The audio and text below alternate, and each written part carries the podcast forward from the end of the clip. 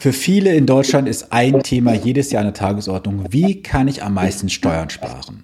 Man kann sich jetzt auf der einen Seite irgendwelche Seminare einkaufen mit teuer Geld, man kann sich Bücher kaufen, man kann sich Online-Kurse aneignen. Aber was liegt näher, als eigentlich mal einen Steuerexperten zu fragen? Heute habe ich jemanden eingeladen für den YouTube-Kanal und für meinen Podcast, der beim Thema Steuern beraten darf. Und er ist bekannt geworden mit einer legendären Aussage, so kannst du die Rolex von der Steuer absetzen. Und ich begrüße heute Burkhard Küpper, den Experten für das Thema Steuern. Hallo Burkhard. Hallo Sven, vielen Dank für die Einladung. Sehr, sehr gerne. Burkhard, du bist ja seinerzeit bekannt geworden bei einem Video mit dir Kräuter, wo du gesagt hast, ganz legendär, so kannst du die Rolex von der Steuer absetzen. Magst du zu Beginn ein bisschen was zu dir sagen, wer dich noch nicht kennt, was ich nicht glaube, aber für diejenigen, die ich noch nicht kenne, vielleicht ein paar kurze Sätze zu dir. Ja, hallo, mein Name ist äh, Küpper, Burkhard Küpper, ich bin Steuerberater. Ich bin Gründer von Steuern an Danke und ich helfe Freiberuflern, selbstständigen Unternehmern, weniger Steuern zu zahlen. Und das bei Einhaltung der Gesetze und das mit hoher Wirksamkeit. Aktuell habe ich die Situation, dass ich circa 200 Mitarbeiter beschäftige in meinem Unternehmen, äh, an über 16 Standorten tätig bin und betreue aktuell so knapp, noch nicht ganz 5000 Kunden. Und wir haben uns zum Ziel gesetzt, den Unternehmern das verborgene, geheime Wissen wieder zurückzugeben. Denn die Gesetze sind voll mit Möglichkeiten, wie man Steuern sparen kann. Der einzige Grund, warum der Unternehmer sie bisher nicht ansetzt, ist, dass er das nicht kennt. Du hast es gesagt, Burkhard, das geheime Wissen zum Thema Steuern. Aber Steuerberater lernen das Ganze doch. Sie haben doch unzählige Semester studiert, machen am Ende ihre Abschlussprüfung und dürfen sich Steuerberater nach der Zulassung. Was ist denn das große Problem, warum viele Steuerberater Steuerberater sind, aber keine Gestalter? Ja, ich glaube, das kann man vergleichen mit etwas anderem. Stellt euch aber vor, ihr seid fahrt Auto und dann regt ihr euch darüber auf, da kommt jemand und der kann nicht gut Auto fahren. Aber der darf es, denn er hat einmal den Führerschein gemacht. Er hat einmal die Prüfung bestanden und daran darf er den Rest seines Lebens Auto fahren. Und so ähnlich ist es mit den Steuerberatern auch. Es gibt viele gute Steuerberater, aber es gibt auch viele, die besser nochmal auf die Schule zurückgehen würden, Fortbildung äh, konsumieren würden, damit sie ihren Kunden weiterhelfen können. Da ist einfach quasi dieser Vergleich, der passt ganz gut. Sehr gut.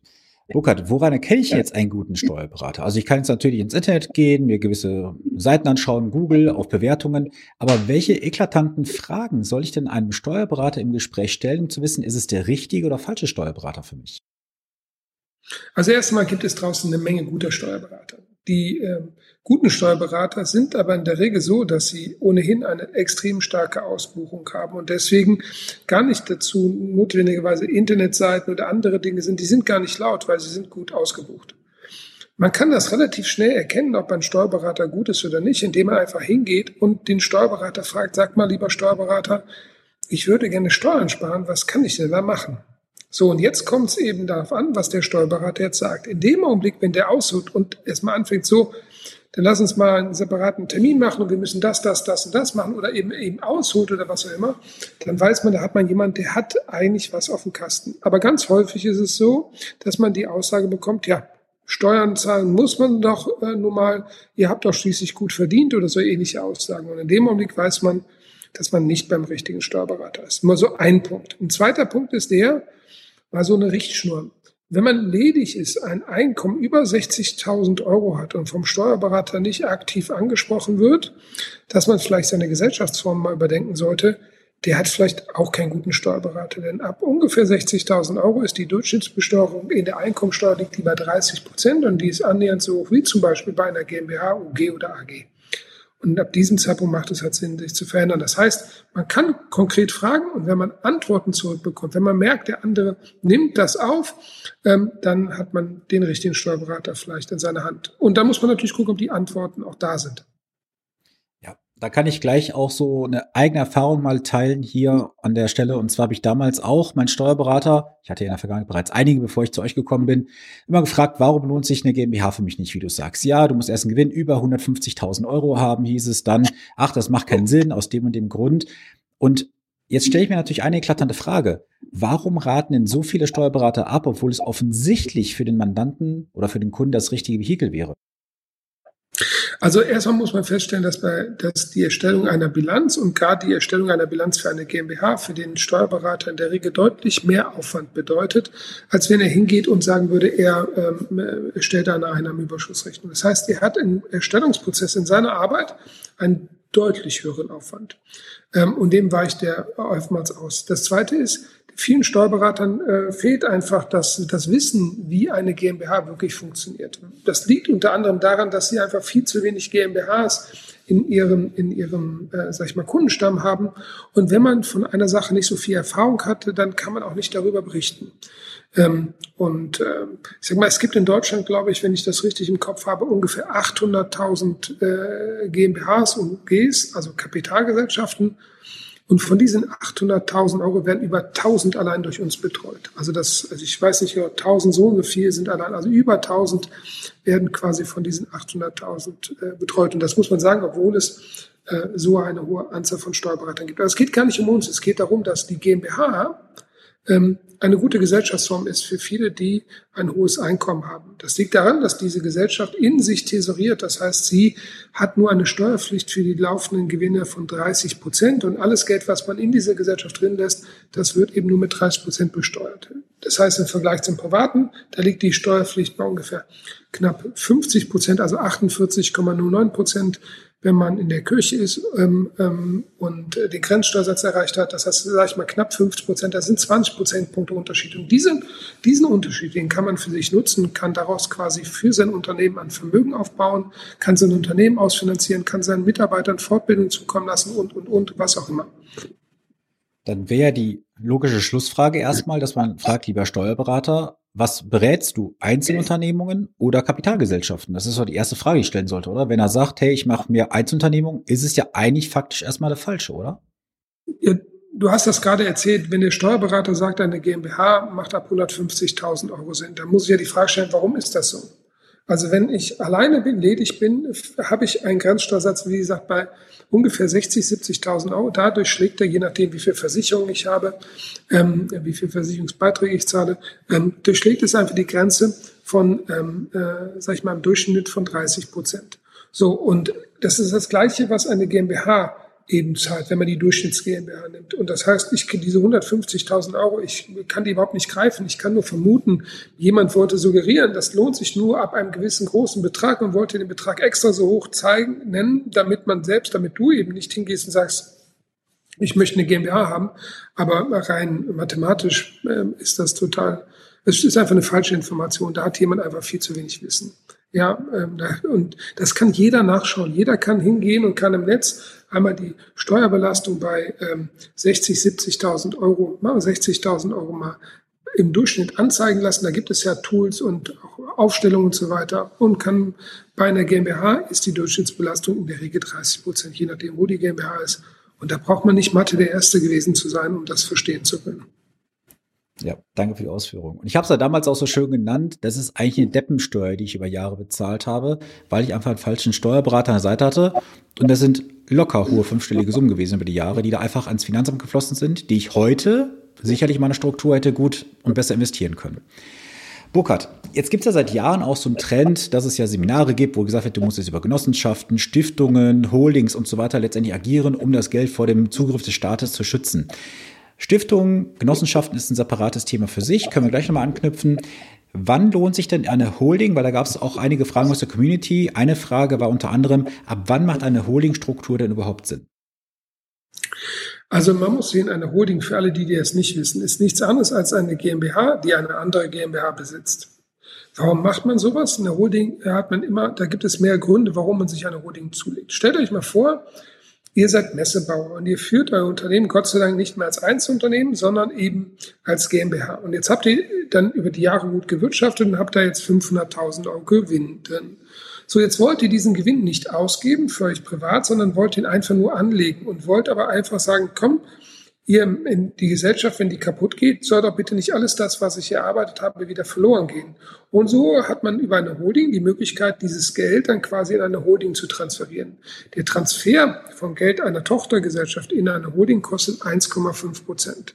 Wenn man keine Holding hätte und einfach nur privat quasi das Geld ähm, dann herausnehmen würde, würde es 26,38 Prozent kosten. Das heißt, das sind 25 Prozentpunkte Unterschied. So, und jetzt kann es in so einem Fall, wie jetzt zum Beispiel dieser Messebauer GmbH jetzt zu dem Fall kommen, und das war ja in der Corona-Zeit, dass die pleite gehen, weil sie plötzlich nicht mehr anbieten dürfen, den Markt nicht mehr beschicken dürfen und so weiter.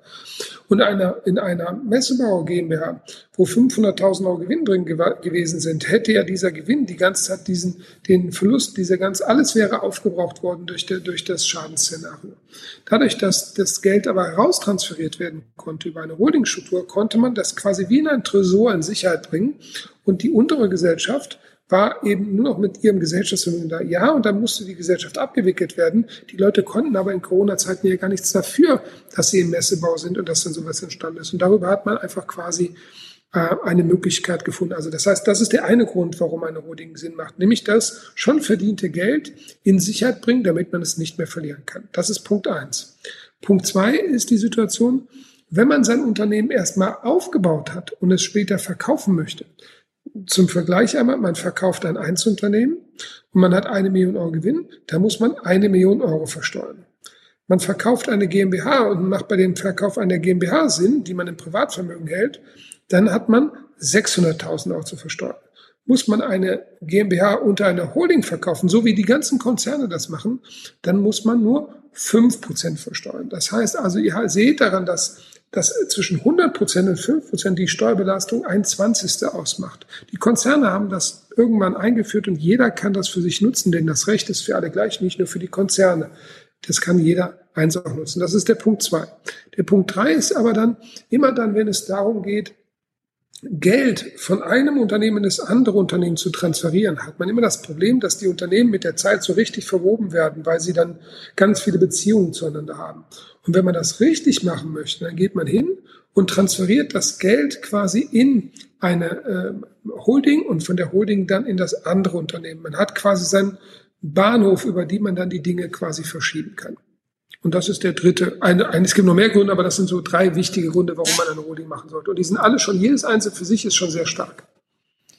Okay, Burkhard, danke für die Ausführungen. Ich würde gerne das Ganze noch über zwei Themen ergänzen, was ich auch bei mir im Coaching hatte mit Unternehmern, die seinerzeit als Einzelunternehmen tätig gewesen sind. Sie waren in der C-Krise komplett gesaubeutelt. Du hast Messebauer genannt, da gab es noch viel mehr Branchen, die auch ja nicht mehr arbeiten durften, die ja faktisch per se ab sofort ein gesetzliches Berufsverbot hatten. Und viele hatten ja diese Hoffnung, ja, es geht nur ein paar Wochen, ein paar Monate, haben die Lebensversicherung, die Altersvorsorge, alles reingepumpt ins Unternehmen, um dann nach anderthalb Jahren festzustellen, es geht einfach nicht mehr, mussten dann die Insolvenz anmelden. Und deswegen ist ja auch die GmbH ein gewisser Schutz letztendlich, dass du einfach auch rational an die Sache rangehst und sagst, ich butter nicht unendlich rein, sondern du kannst einfach eine GmbH solide vor die Wand fahren, sage ich mal, in die Insolvenz laufen lassen. Und es ist auch eine Haftungsminimierung vor allem. Denn oft gibt es auch die Situation, kannst du gleich gerne was zu sagen, ähm, ich kann ja heute eine super Idee haben. Ich mache nur einen Fehler mal in der unternehmerischen Laufbahn und es kann ja alles, was ich über 10, 15, 20 Jahre aufgebaut habe, dann vor die Wand fahren aufgrund der Haftung. Deswegen ist ja auch die GmbH eine Versicherung, die ich ja letztendlich bezahlen muss. Und machen wir uns nichts vor, wenn ich da mein Vermögen von mehreren hunderttausend oder sogar mehreren Millionen schützen kann, für eine kleine Gebühr jedes Jahr, über den Jahresabschluss und auch für die Steuer, ist man doch guter bedient, oder? Also erst einmal für viele ist es so, dass kein Mensch gerne eine GmbH vor die Wand fährt oder eine Insolvenz anmeldet. Aber es entstehen im Leben manchmal Situationen, denen kann man nicht ausweichen.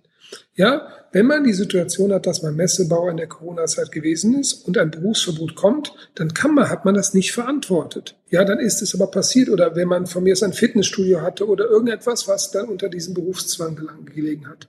Und dann ist es auch nicht unehrenwert, dann zu sagen, Leute, ich bin ehrenwerter Kaufmann, ich habe alles richtig gemacht, ich kriege ein Berufsverbot, ich kann jetzt nicht mehr mein Unternehmen äh, quasi im Erfolg führen, weil andere mir es untersagen oder mir dann entsprechend äh, dann wegnehmen. Und in diesem Augenblick ist es dann auch notwendig. Das heißt, dass man das dahin geht. Das macht keinen Spaß, aber man muss sich das so vergleichen, entweder tot zu sein oder ein, ein Fußzeh wegzuhaben. Ja, also, wenn man das in Bildern übertragen möchte. So das vielleicht per se einmal vorab. Das zweite ist, Ihr müsst euch immer diese Holding so vorstellen, quasi, du hast das richtigerweise eben schon ausgeführt, dass eine Holding ist der Garant dafür, dass man eben sein Vermögen absichern kann. Du hast gesagt, es ist eine Versicherung. Eine leere, also eine Holding, die keine große operative Tätigkeit hat, kostet, glaube ich, so um die zweieinhalbtausend Euro netto im Jahr. Das ist, äh, also zuzüglich Umsatzsteuer, aber das ist ein Beitrag dafür, dass man sein Geld nicht mehr verlieren kann. Und ich glaube, dass das von allen Versicherungen, die ich kenne, eine der besten ist, die man sich geben kann. Dass man sagt, ich habe mein Unternehmen unter eine Holding gepackt und all das Geld, was ich habe, das kann ich dann auch damit eben absichern. Und da gibt es ganz, ganz viele zusätzliche Gestaltungsmittel, die auch noch mit einer Holding gehen.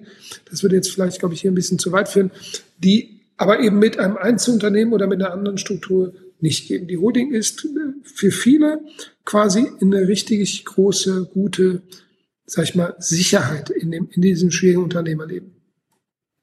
Es ist ja faktisch nur Strich einfach eine Investitionsrechnung. Man muss ja nur sagen, okay, ich investiere zweieinhalbtausend Euro im Jahr über die Jahre. Und was ist das am Ende? Das ist ein reines mathematisches Experiment. Und du wirst eine unendlich positive Rendite am Ende des Tages haben. Also ich kann nur jeden, der jetzt hier dieses YouTube-Video sieht oder auch den Podcast hört, dazu animieren, kümmert euch darum, lasst es euch mal ausrechnen von eurem Finanzberater, der euch berät, auch gerne vom Steuerberater, inwieweit sich diese Investition für euch lohnen würde. Das habt ihr hundertfach am Ende des Tages raus, finde ich.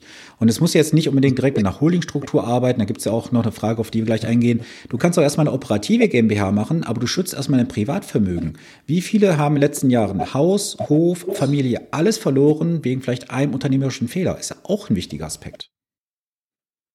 Ja, und man muss eben sehen, das heißt, diese Regel, dass ich eben gesagt habe, dass man das Geld in eine Holding transferieren kann oder dass man steuerfrei verkaufen kann, das ist das sogenannte Schachtelprivileg. Das kann man im Internet eingeben. So, dieses Schachtelprivileg, das wirkt eben quasi wie ein Mechanismus, um eben der Staat sagt, solange du das Geld aus einer GmbH nicht herausnimmst, solange du es drin lässt, in einem Unternehmensverbund, und das ist bei einer Holding der Fall, solange wollen wir es nicht komplett besteuern. Und das ist, dadurch bleibt einfach mehr Geld zurück und dieses Geld verdient sich einfach, das, das vermehrt sich einfach schneller.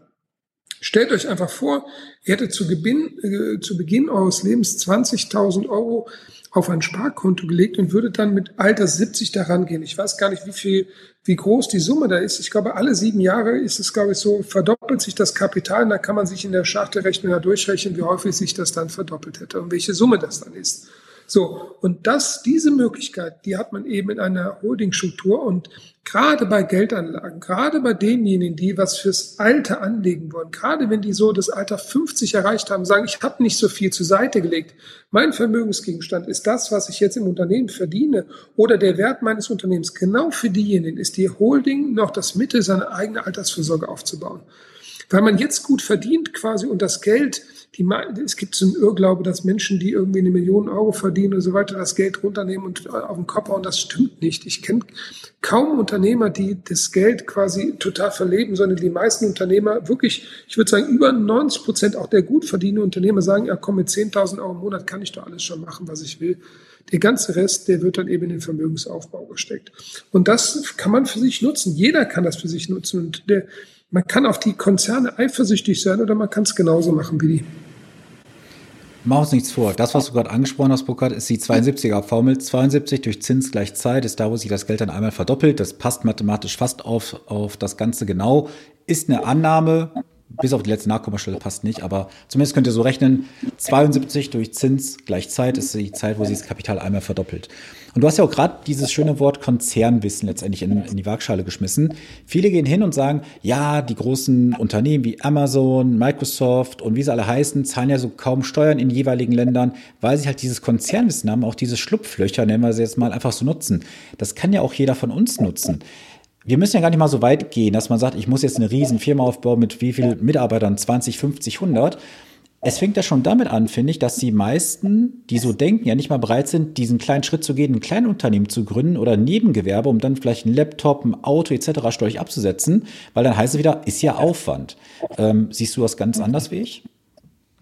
Also erstmal glaube ich, dass Deutschland gut beraten wäre, wenn es mehr Unternehmer geben würde. Die Unternehmer haben nämlich eine besondere Eigenschaft, sie übernehmen Verantwortung. Das heißt, sie gehen nach vorne und lassen das Land nicht alleine, sondern bewegen das. Der größte Teil der Mitarbeiter, die es in Deutschland gibt, werden nicht von Konzernen, sondern vom Mittelstand gehalten. Die Auszubildenden genauso und so weiter. Deswegen plädiere ich dafür, dass der Mittelstand ähm, sich einfach stärkt. Und stärken tut er, indem er sich, oder kann er sich selbst, indem er sich die richtige Struktur gibt, indem er einfach seine Unternehmen in der richtigen Strukturformel aufbaut. Und die meisten, wirklich die meisten, bauen das falsch auf und verbrennen damit Geld. Ich nenne das die strukturelle Überbesteuerung. Also das ist das, was die Unternehmen haben. Zu deiner Frage, ich empfehle jedem, der Unternehmer ist und dieses Unternehmergehen hat, das Unternehmersein auch zu leben. Denn als Unternehmer ist man in der Freiheitsgrad viel größer, kann viel stärker über das bestimmen, was, was man äh, in Zukunft sein wird, weil man Handlungen vornehmen kann und die Verantwortung für sich übernimmt. Und durch diese Verantwortung, durch das Abwägen der Dinge kommen einfach viel bessere Entscheidungen zustande, als wenn andere für uns seitens der Politik entscheiden. Ich glaube, kein Mensch in Deutschland würde, wenn morgen die, sag ich mal, das gesellschaftliche System zusammenbrechen würde, unseren, den Kindern noch das Gleiche in der neuen Schule, die es dann geben würde, beibringen, wie das Wissen, was sie jetzt heute bekommen. Man würde denen garantiert was anderes beibringen. Ja, und deswegen, weil man dann vernünftig vorgehen würde. Man würde etwas zielorientiertes machen, was den Leuten hilft. Und so muss man ab und zu mal auch einfach sagen, die Systeme, man kann immer darauf hoffen, dass, dass der Staat eine bessere Entscheidung trifft. Ich war früher Politiker, ich kann das nicht bestätigen. Als Politiker habe ich viele, viele, viele Entscheidungen gesehen und ähm, habe sie äh, auch, äh, sag ich mal, nicht blockieren können, die völlig unvernünftig waren und die am Schluss nur das Geld gekostet haben, was die Leute hart erarbeitet haben, was dann verbrannt worden ist. Okay, Burkhard. Bevor wir den Teil 1 für heute dann sein lassen, es gibt einen zweiten Teil, wo wir dann mal wirklich konkret in die Praxistipps gehen, was man an steuerlichen Optimierungsmöglichkeiten nutzen kann. Eine abschließende Frage. Es gibt ja gerade so eine Diskussion auch, lege ich jetzt meine Firma ins Ausland, bevorzugt gerade nach Dubai, nach Liechtenstein, um vielleicht gewissen Steuerzugriffen zu, oder vom Staat gewissen Zugriffen zu entgehen. Wie ist da deine persönliche Meinung zu? Muss man aus Deutschland raus, um Steuern zu sparen, zu optimieren? Oder sind wir in Deutschland, wie du schon sagtest, so weit privilegiert, dass wir hier schon alle Möglichkeiten haben, aber sie nicht heben und nutzen? Also erst einmal ist es so, dass es tatsächlich in der Praxis äh, wirklich, wirklich extrem zugenommen hat, dass die Leute Deutschland verlassen wollen. Das hat manchmal etwas mit dem Thema Steuern zu tun. Das hat auch teilweise etwas mit der Politik dieses Landes zu tun, mit dem die Menschen, gerade die Leistungsträger, sich nicht mehr identifizieren. Ähm, das vom Grundsatz her. Man muss Deutschland nicht verlassen, um in Deutschland ähm, ja gut zurechtzukommen, aber man muss die Regeln dazu kennen. Und natürlich ist es so, der Gesetzgeber schränkt einen massiv ein. Wenn ich die Möglichkeit hätte, Gesetze wegzunehmen, würde ich eine Vielzahl von Gesetzen wegnehmen. Ich glaube aber, dass viele Menschen gar nicht Deutschland verlassen wollen. Sie wollen nur dieser Verpflichtung ausweichen.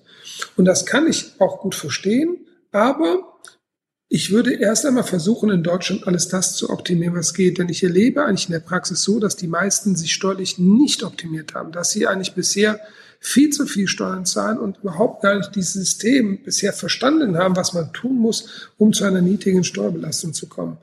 Und bevor ich dann das Land verlasse und in einem Land lebe, was ich vielleicht gar nicht möchte, dann würde ich erstmal diese Regeln äh, einsetzen. Erstens. Zweitens. Eine Vielzahl von Personen die das Land verlassen wollen, kommen auch wieder zurück. Ja, wenn sie dann draußen gewesen sind, weil nur weil man ein Land im Urlaub gesehen hat, heißt das nicht, dass man dort gerne leben möchte. Das heißt, man mag über viele deutsche Dinge auch schlecht sprechen, aber ein deutscher Handwerker ist zu dem Zeitpunkt da. Wenn man in Spanien lebt, also mein ehemaliger Mentor, der lebt in Spanien und wenn man da einen Handwerker beauftragt, dann kann man, dann ist der vielleicht da, vielleicht aber auch nächste Woche oder vielleicht in drei Wochen. Also das System im Ausland ist nicht nur besser. Es hat auch viele Nachteile. Und zum Dritten ist es so, viele, die auswandern wollen, sind sich über die steuerlichen Konsequenzen des Auswanderns nicht im Klaren. Denn viele bauen sich ein Vermögen in Deutschland auf und wollen dann, nachdem sie vermögend geworden sind, das Land verlassen. Und das ist eben nicht mehr so einfach möglich, denn ein Unternehmen, das schon ertragreich ist, einfach so über die Grenze zu transportieren, das geht halt so nicht. Da greift der Staat ein, weil er dann sagt, einer Big, du verlagerst das Unternehmen ins Ausland, dann werde ich das jetzt mal so, als wenn es verkauft worden wäre, besteuern dann ähm, überlegen sich das viele auch anders. So mein ganz persönlicher Tipp an dieser Stelle, Man verlegt nicht wegen dem Steuern seinen Wohnsitz ins Ausland. Man verlegt seinen Wohnsitz ins Ausland, wenn man im Ausland leben möchte. Das Thema Steuern muss dann quasi dem folgen oder muss sortiert werden, was man tun kann. Da kann man auch viel tun, auch um solche Wegzugsbestände verhindern. Aber der ursprüngliche Impuls sollte bitte niemals das Thema Steuern sein. Die Steuern sollten niemals der Grund sein, um das Land zu verlassen. Danke, dass du das endlich mal gesagt hast, Burkhard, weil ich komme so oft die Frage, ja, was ist mit meinem Vermögen, was ich, was du jetzt betreust, nach Dubai, Liechtenstein, Bulgarien, wo auch immer hingehe, wo ich mal sage, lasst euch bitte steuerlich beraten, weil das kann echt zu einer Tretmine werden. Du hast aber gerade, bevor wir heute mal einen Deckel drauf machen auf das Thema, mich noch ein bisschen getriggert. Du hast gerade gesagt, du würdest eine Vielzahl von Gesetzen ändern oder verschwinden lassen, wenn du könntest. Welche drei Gesetze würdest du gerne verschwinden lassen? Das mal zum Abschluss für die heutige Episode. Ja gut, also ich könnte jetzt ganz viele nennen im Bereich Steuerlichen, aber lass uns mal allgemein bleiben, damit die Leute das besser äh, vergleichen können. Ich verstehe nicht, warum der Staat ein vorschreiben muss, wie sein Haus auszusehen hat, wie seine Garage positioniert ist. Wieso darf das nicht jeder auf seinem Eigentum selbst entscheiden? Da habe ich persönlich kein Verständnis für, warum der Staat sich da in die Freiheitsrechte der Menschen mit einordnet. Ist so ein Punkt. Der zweite Punkt, ähm, wir haben jetzt gerade eine große Krise hinter sich, wo viele Leute zu etwas gezwungen worden sind, ob sie sich nun impfen lassen wollen oder nicht. Ich persönlich habe mich impfen lassen, freiwillig, aber ich habe großes Verständnis dafür, wenn Leute das nicht machen wollen. Ja, weil das das eigene Körper ist. Und ich habe kein Verständnis für einen Staat, der, äh, sage ich mal, seine Bürger zwingt, etwas so etwas tun, zu, zu tun. Weil ich glaube, das geht in, sein, in seine ähm, eigenen Rechte ein. Und das Dritte ist jetzt vielleicht die, die Fragestellung, wenn du die Situation hast, an welcher Stelle muss der Staat sich eigentlich, oder andersrum, ich glaube, dass der Staat sich in viel zu viele Dinge einmischt, wo der Bürger eigentlich viel besser wissen würde, wie es geht. Nehmen wir noch mal die letzte Krise, weil die so schön transparent ist und jeder es mitbekommen hat. Innerhalb von zwei Jahren haben die Ämter es nicht geschafft, nicht geschafft, eine Software zu installieren, um die Meldedaten richtig quasi in, eine, in ein Programm quasi adäquat just in time hinzubekommen. Haben die es nicht geschafft. Da lief noch Faxe und alles mögliche andere.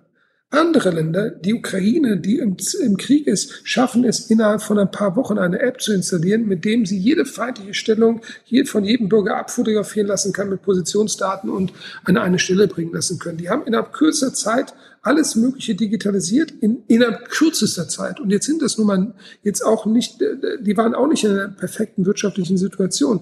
Aber ich will damit sagen nur, wenn man es will, dann geht es auch. Und ich wage die Prognose oder nicht die Prognose, sondern die These in den Raum zu stellen, hätte man es den Unternehmern übertragen, das Thema Corona zu regeln, also den Unternehmern, die das wirklich können, dann und den Politikern das entzogen, dann wäre das Thema viel effizienter viel besser gehandelt worden. Wir hätten innerhalb kürzester Zeit effiziente Systeme gehabt, wir hätten in kürzester Zeit viel effizienter damit handeln können. Ich persönlich war über das, was da passiert ist, entsprechend persönlich sehr, sehr enttäuscht. Ähm, und alle die, die, ich komme aus der Generation, die früher in der Schule das Buch Die Welle gelesen haben, die sollten sich einmal dieses Buch ähm, durchlesen. Und ähm, dann wird man vielleicht verstehen, ähm, was in den letzten Jahren mit uns passiert ist. Danke, Burkhard, für das, was du bisher geliefert hast. Und wir machen in Teil zwei, den kannst du dann am Mittwoch hören. Und hör auf jeden Fall rein, denn da gehen wir mal konkret rein, was du als Einzelunternehmer und als GmbH-Geschäftsführer ja, strukturell ändern kannst, was du optimieren kannst. Es ist sehr, sehr viel Input. Also deswegen schalt auf jeden Fall ein und wir hören uns dann am Montag in Teil zwei. Ich freue mich.